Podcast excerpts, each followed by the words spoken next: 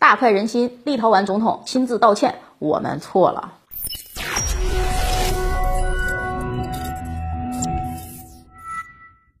大家好，欢迎收看今天的节目，我是马岩。胳膊拧不过大腿啊！此前叫嚣不怕制裁的立陶宛，终于认清了现实，劝哥有用。立陶宛根据俄罗斯卫星通讯社一月四号的报道，立陶宛总统啊在接受本国媒体采访的时候承认，批准台当局在立陶宛境内开设以台湾为名的代表处是一个错误，啊，要开也是用台北的名义，因为这一做法引起了中国方面的强烈反应。为了避免国内民众指责呢，啊。瑙塞达表示，这个错误的决定与自己无关。本身呢，这个机构的名称事先就没有和我商量。就在瑙塞达总统亲自道歉、承认立陶宛错了的前夕，这个国家的总理也对中国服软了。根据中新网去年十二月三十一号的一个报道，立陶宛总理啊西莫尼特表示，中国对立陶宛施加了不适当的压力，批准设立台湾代表处呢。不值得中国做出这样的反应。说白了，立陶宛已经承受不住中国的巨大压力了，软言求饶了，希望中国高抬贵手。立陶宛只是一个小国，不值得中国费这么大劲儿来对付。对于西莫尼特的告饶，中国外交部当天就做了个回应。发言人赵立坚表示，世界上任何国家遇到涉及主权问题的时候，都会采取坚决果断的措施。立方做错了事，不仅从未反思悔改，还到处的造谣生事，这种手段呢是可悲的。很明显，中国不接受。西莫尼特总理的求饶，并且点出了立陶宛做错了事情。就在这个背景下，犹豫了三天之后，立陶宛总统啊就终于出面承认了立陶宛错了，不该批准设立所谓的台湾代表处。从立陶宛总理还有总统的表态来看啊，立陶宛真是服了呀，真是受不了了，所以才会不顾国际形象，公开承认自己错了，请求中国的原谅。那么是什么导致立陶宛浪子回头呢？首先啊，中国施加了巨大的外交压力。在立陶宛八月份宣布准备批准台当局在其境内设立台湾代表处之后，中国就立即召回了驻立陶宛大使，并且非常强硬的要求立方也召回自己的驻华大使。这其实就是非常严厉的外交举措了。北大的客座教授、国际问题专家林权忠就表示，中国对立陶宛的外交惩罚是非常严厉的，甚至超过了2012年钓鱼岛危机的时候对日本采取的外交措施。要知道，当时中日几乎是处于战争边缘了。但即便如此呢，中国也没有召回时呃时任。驻日大使的王毅，林权忠指出啊，中国以最严厉标准来对待立陶宛，除了是施加压力之外，也是出于杀鸡儆猴的一个作用，防止此类事件进一步的扩大，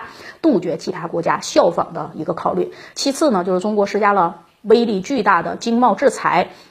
在立陶宛十一月正式批准设立台湾代表处之后，一方面立陶宛出口商发现怎么也没有办法在中国海关清关卸货了，那要么呢中国的海关系统找不到立陶宛这个国家，要么呢就是找到了也没有办法操作，一操作呢就会系统崩溃，这让立陶宛商人欲哭无泪。除了无法清关之外，立陶宛还发现无法在中国完成海关申报，进口中国商品变难了，立陶宛企业只能以三倍的价格从美欧购买。另一方面啊，通过非正式的渠道啊，中国要求各跨国企业在中立两。国之间选边站，于是呢，根据环球时报十二月二十号的报道，立陶宛已经收到了法国、德国以及荷兰等部分国家的警告，这些国家的公司可能从二零二二年开始终止与立陶宛企业的合同。比如说，在立陶宛设立工厂的德国大陆集团正在考虑将产能从立陶宛转移出去。可以说，在中国的强力打击下，但凡与中国有贸易往来的企业都在加速离开立陶宛。最后呢，立陶宛求告无门，还被自己人骂惨了，遭受了中国如此严厉的惩罚之后，立陶宛第一时间想到的其实他不是道歉，而是求援。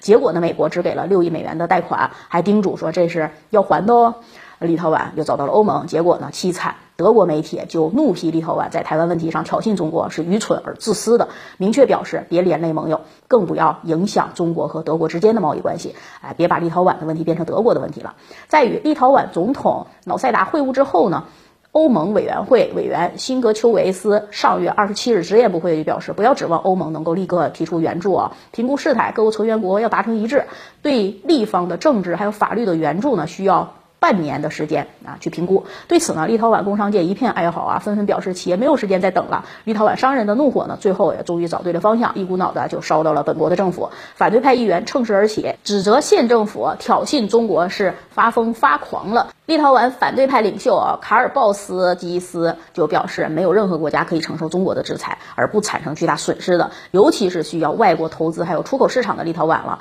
在中国液压机下发出。凄惨号角的立陶宛终于开始意识到自己充当了美国的杜蕾斯啊，被一次性的用完之后，哎，很廉价的就被抛弃了。对此呢，俄罗斯学者奥斯特罗夫斯基还嘲笑说，立陶宛你应该学学以往在台湾问题上挑衅中国的拉脱维亚，主动派出使团到北京去道歉，并哀求啊，请求中国宽恕，说不定还是会得到原谅的。好，感谢收看今天的节目，更多的国际时局的精彩解读可以关注一下利人号。哎，我是马岩，我们下期节目再见。